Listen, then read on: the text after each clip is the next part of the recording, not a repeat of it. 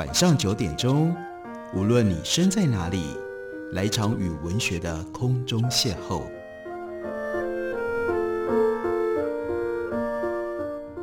杨照谈书，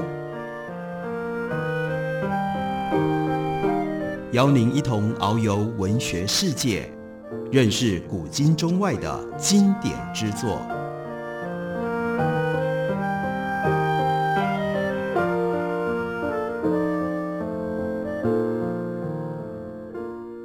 各位听众朋友，大家好，欢迎收听杨照谈书。本节目为台北广播电台 FM 九三点一，每个星期一到星期五晚上九点为大家播出。我是杨照。在今天的节目当中，要为大家介绍的，这是麦田出版公司出版的新书。不过，这是一本非常重要的经典书的重新翻译出版，那是安德烈·布雷东他所写的《超现实主义宣言》。《超现实主义宣言》在这个版本当中还原了他本来创作的来历。超现实主义宣言原来是为了安德烈·布雷东他所写的一本叫做《可融化的鱼》所写的序言，后来才把这个标题改成了《超现实主义宣言》。那在这本书里面比较特别的是还原了可融化的鱼，光是这个书名就非常非常奇特的这样的一本书。这是一部文集，它在书里面融合了诗跟小说。绝大部分是透过自动书写而完成的，许多内容都呈现了像梦境一般的快速场景变化。文章里流传着各式各样古怪的比喻。安德烈·布雷东他的超现实主义先源非常的重要，在文化跟艺术上面影响无法低估、无法全面的描述，因为他开创了在二十世纪当中波澜壮阔的超现实主义的这个潮流。而超现实主义呢，就是源自于弗洛伊德的理论，在弗洛伊德的理论里面告诉我们，我们的潜意识处理当下现实，产生理性的各种不同的整理。然而，在这个过程当中，一些对于生命当中最重要的经验、那个记忆跟那个体会，因为我们没有足够的精神能量来好好的处理，我们就只好暂时把它压抑在潜意识当中。所以，依照这样的一个理论。就会产生了这样的一个矛盾的悖论，也就意味着你潜意识里面你记得的、你能够体会的、你能够整理的所有这些资料，其实相对都是不重要的，因为它不重要，所以才能够留在潜意识的层次让我们来处理。只要是真正重要的，因为它会耗费掉太多的精神的能量，我们不能让它耗费那么多的精神能量，会使得我们无法。日常正常的继续运作，于是为了自我保护，就有这样的心理的机制，把真正重要的、强烈的经验，通通压抑到潜意识里面。潜意识就只有在种种灵光乍现的环境里面才会浮现出来，例如说在梦里面，或者是当我们失神进入到这种白日梦的环境里面，进入到这种白日梦的状态底下，潜意识才会浮现出来。在这样的一个矛盾悖论里面，就产生了。所以，我们活着，绝大部分时候，我们其实都是假人，因为我们真实的重要的经验，这个时候都被压抑着。另外一件事情是，人的意识当中，对于你自己是一个什么样的人，你曾经有过什么样的体会，什么样的经验，都是不重要的，重要的都不在那里，重要的都在潜意识里面。所以，超现实主义其实就是要找到一种方式，通向潜意识，把潜意识里面的东西给挖掘出来。挖掘出来之后，这才是更真实或更现实，所以要称之为叫做超现实。超现实超越了表层的现实，为了要显现里层、底层、潜意识里面更真实的现实，也就在这里才有了叫做自动书写。什么是自动书写？自动书写就是排除了我们理性上面的安排，让我们好像进入到做梦或者是一片空白、白日梦的状态底下，让弗洛伊德所说的自动联想充分的运作。在那状况底下，你想到什么你就写什么，写了上一句，你才会知道下一句在哪里。这里没有任何的安排，这里没有任何的理性，这里没有任何的结构。在这样的自动书写的过程当中，我们迫近我们的潜意识。而可人化的鱼在一九二四年用法文写作出版，也就是这种自动写作安德烈波德东的最早的示范，影响非常非常大。后来不只是在文字上，在诗上面有超现实主义的重大的流派，更进一步的影响到了绘画。于是许许多多的绘画者也在他的画布上用这种自动书写的方式，画出了像梦境一般的超现实的景况。我们来看一下什么样是自动书写。可融化的鱼有这么一段，根本不需要那么久就能把那件事说出来。也不需要流那么多的眼泪就可以去死，因为我早已经算计过了。我统计了一下石头，大概有十来块石头。我把广告小册子散发给秧苗，但他们并不想要这些小广告。在音乐方面，我只有将乐曲的声部连起来一秒钟，现在却只想着自杀。因为如果我想摆脱自我的话，那出路是在那一边。于是我也狡猾地补充说：入口。是在另一边呢，哪些事情还需要去做？你自己很清楚。无论是时间还是悲伤，我并未理智的去重视他们。我独自一人望着窗外，外面一个人也没有。确切的来说，没有人从窗前走过。我在“走过”两个字下做了标记。你不认识这个先生吗？这是勒梅莫先生。我向你介绍 M 女士，还有他们的孩子。接着我又折回来。迈着步子往回走，但我自己也不知道究竟为什么要折回来。我查看一个时刻表，城市的名字都被改成了人的名字。哎，这些人跟我有点血缘关系，是我的亲戚啊！我要去 A 地，再到 B 地，然后在 X 地换车吗？当然要在 X 地换车，但是不要让烦恼耽误了自己换车。我们明白了，因为烦恼就是漂亮的平行线。啊，在上帝的垂线之下，平行线十分的漂亮，这叫做自动书写。自动书写最大的特色，那就完全不是我们原来意味的一种文章的写法。前一句跟后一句到底彼此之间有什么样的联系？还有所有这些蜂拥而来的句子，到底要给我们传达什么样的意念，或者帮我们记录什么样的经验？完全是。一片迷茫，我们必须要在这些字句当中自己去寻找它可能的连接。那这是自动书写所反映出来的理性离开了显意识之后潜意识的状态。当然，大家会觉得这样的文本、这样的作品非常的奇怪，非常的可疑。因此，在出版《可融化的鱼》的时候，安德烈布雷东他还是用一个比较相对理性的语言。写了这个序言来跟我们解释这到底是怎么一回事。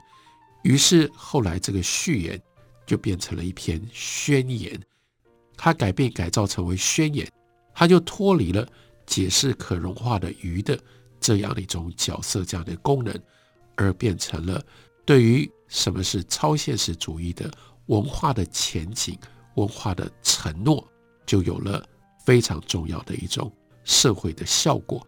引发了很多人一起来思考什么是超现实，同时引发了更多的人好奇，一起来创作这种自动写作的各种不同的作品。在安德烈布雷东的超现实主义宣言一开始他就说：只要人们依然相信生活，相信生活是很不稳定的，真正的生活可以和睦相处，最终这个信念。会变得迷茫。作为一个永久的梦想者，人对自己的命运越来越感到不满，所以就会艰难全面检查自己所运用的物件，检查这种漫不经心的心态或者是努力所提供的物件。他一直十分的努力，因为他愿意工作，至少拿自己的运气去冒险，并不感觉到反感。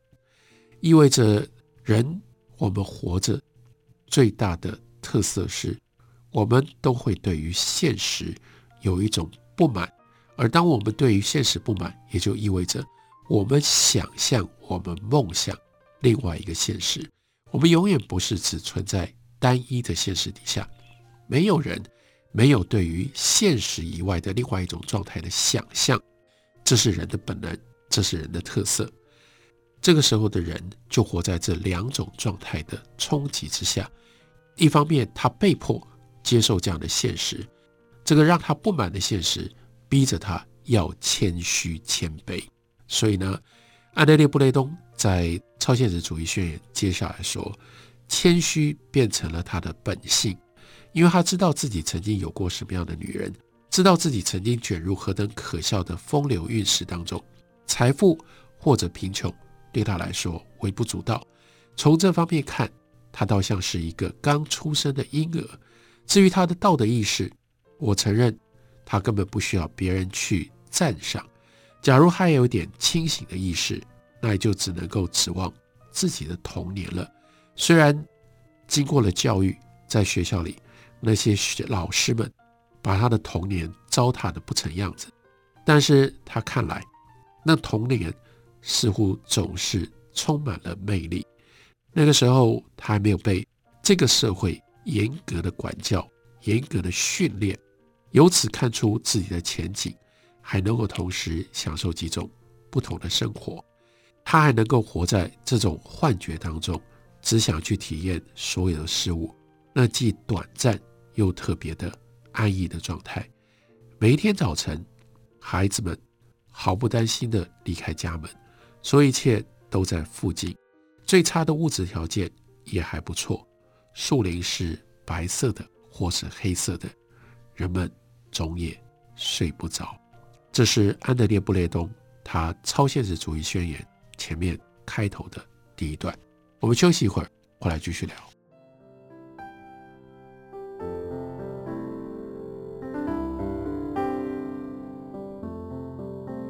听见台北的声音，拥有颗热情的心，有爱与梦想的电台，台北广播 FM 九三点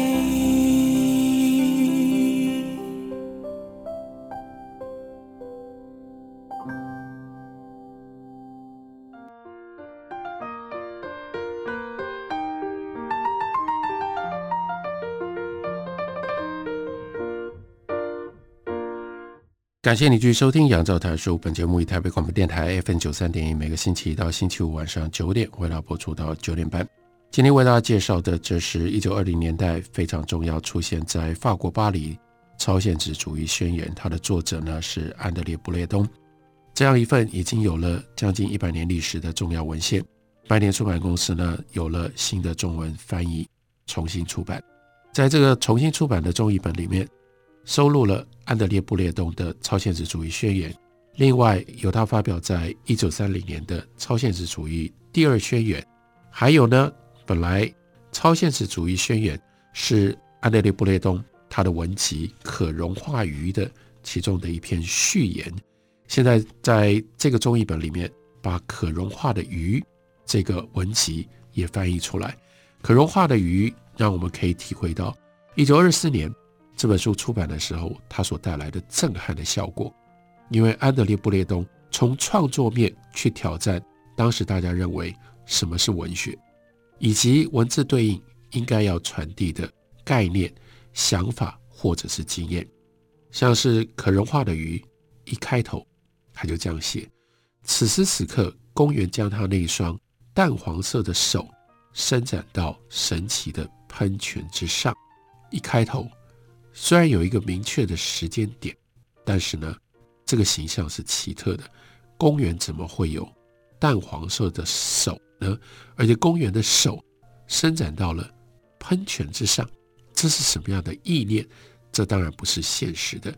一座不起眼的城堡在地面上转动，城堡会转动。在上帝的一侧，上帝的哪一边呢？这座城堡的本子被打开来。上面画着阴影、羽毛、鸢尾花，接着一下子又跳到小寡妇之吻，这是什么东西？哦，跟你解释，这是一家旅馆的名字。那是一个被车树跟卧草轻拂掠过的旅馆。我们看到这是一家旅馆，可是它完全不让我们停留下来，告诉我们说这是一个什么样的旅馆。我们想象旅馆应该是一个现实当中的一栋屋子，可是他对于这个旅馆唯有的描述跟形容是被车树跟卧草轻拂掠过。我不知道这是什么。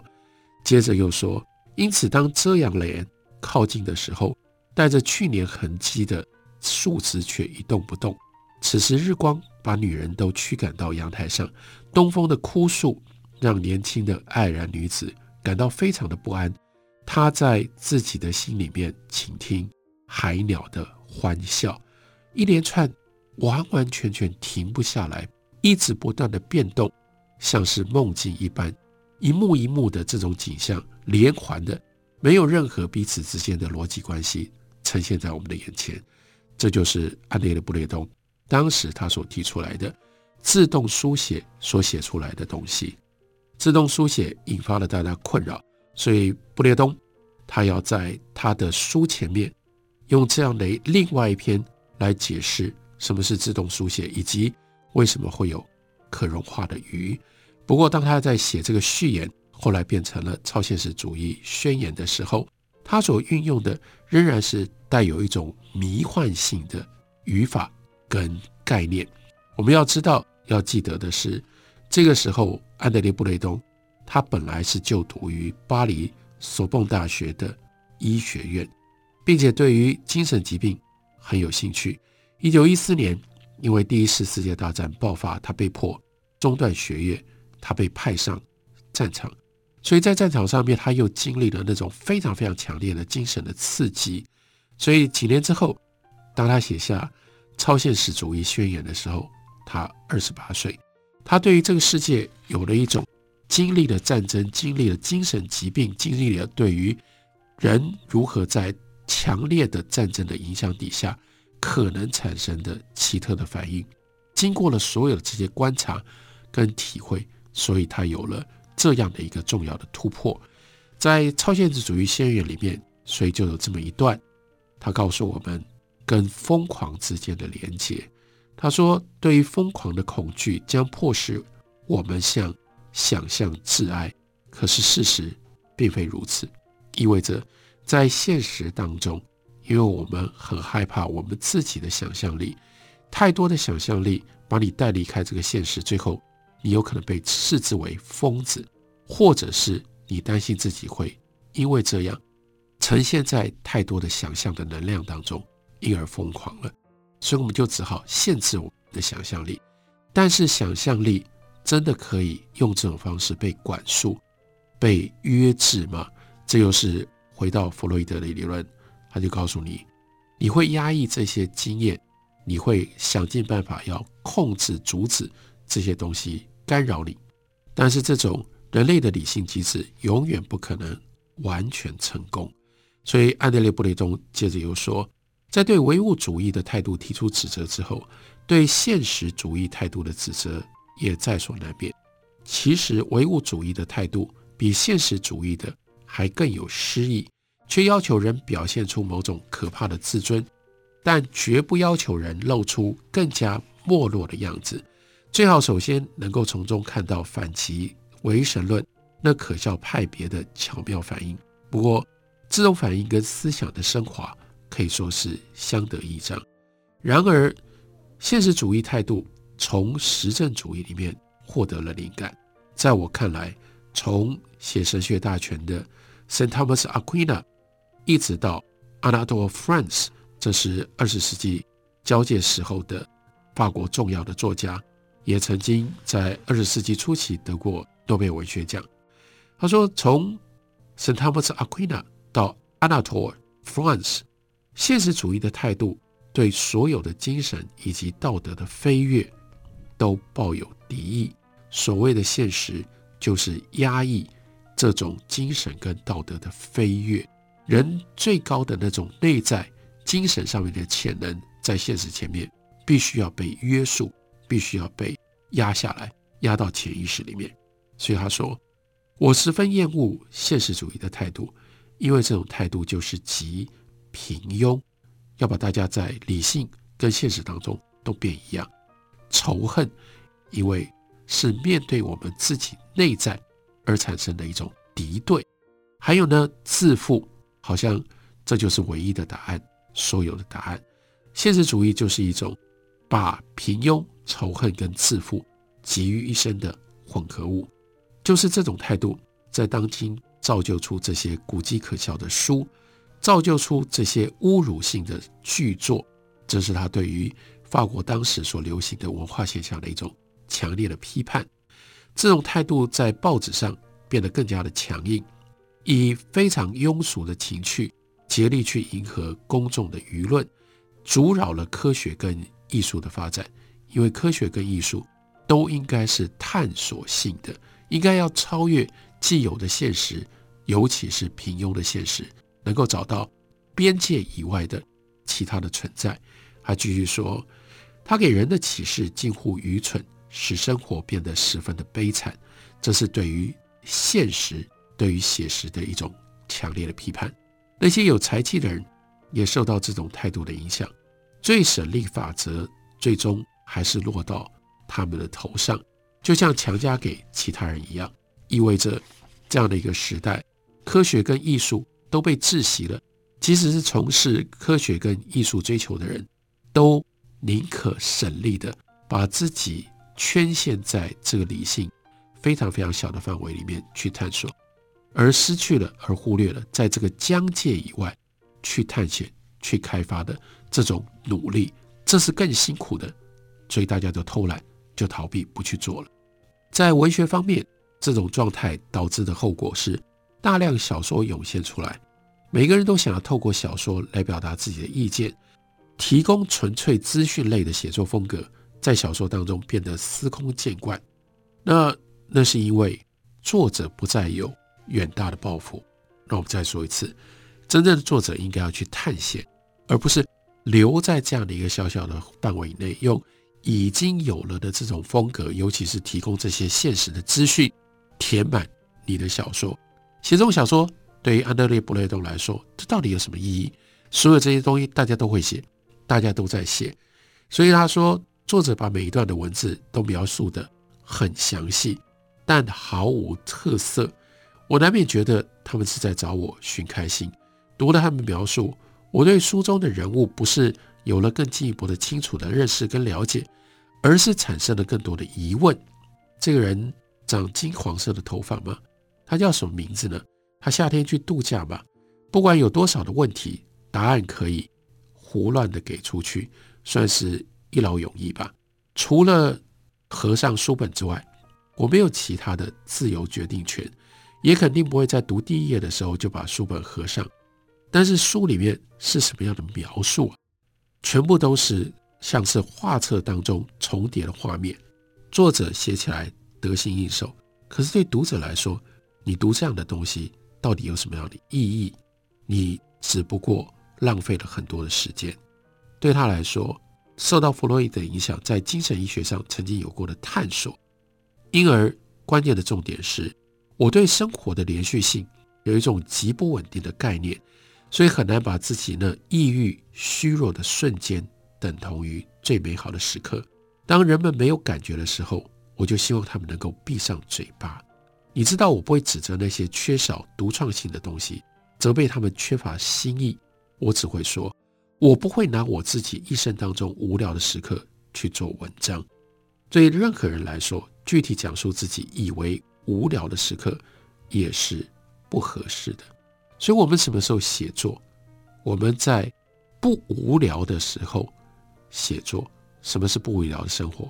不无聊的生活，只有当我们可以碰触到我们更真实的潜意识的时候。所以，你要创作，不管是文字，或者是视觉，或者其他的一切，你一定要能够让自己离开这种理性无聊的状态。进入到潜意识当中，你才能够有意义的创作。这就是超现实主义宣言所提出来，在当时产生极大震撼作用的这个基本的信念。这本书就是安德烈·布雷东的《超现实主义宣言》。感谢你的收听，明天同一时间我们再会。